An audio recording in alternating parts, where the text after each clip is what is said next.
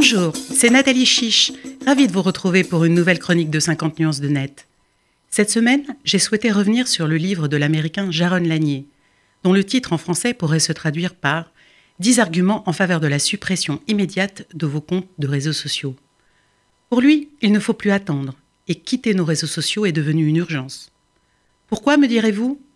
Parce que contrairement à ce qu'il laisse penser, ces réseaux sociaux nous déchirent, nous séparent, nous montent les uns contre les autres, nous manipulent même. Bref, pour lui, ils sont éminemment toxiques.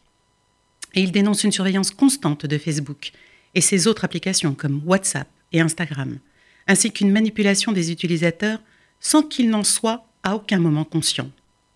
Savez-vous par exemple que c'est l'algorithme de Facebook qui choisit de publier sur le fil d'actualité de votre compte les posts de vos 25 meilleurs amis, qui, dans les faits, ne le sont pas plus que de beurre en branche. Quant aux autres, aux vrais amis, jetés avec l'eau du bain. Quitter cet enfer serait donc salutaire pour ce pionnier de la Silicon Valley. Un conseil relayé par le philosophe Gaspar Koenig dans son dernier livre La fin de l'individu.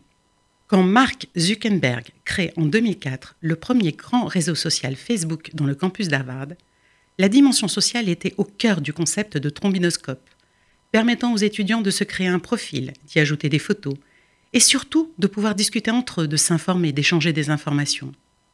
Aujourd'hui, l'idée originelle est conservée, mais à une autre dimension, interplanétaire, car un tiers de l'humanité possède un profil Facebook. Si on pouvait dessiner une carte, elle serait composée de millions et de millions de cercles, formant autant de communautés.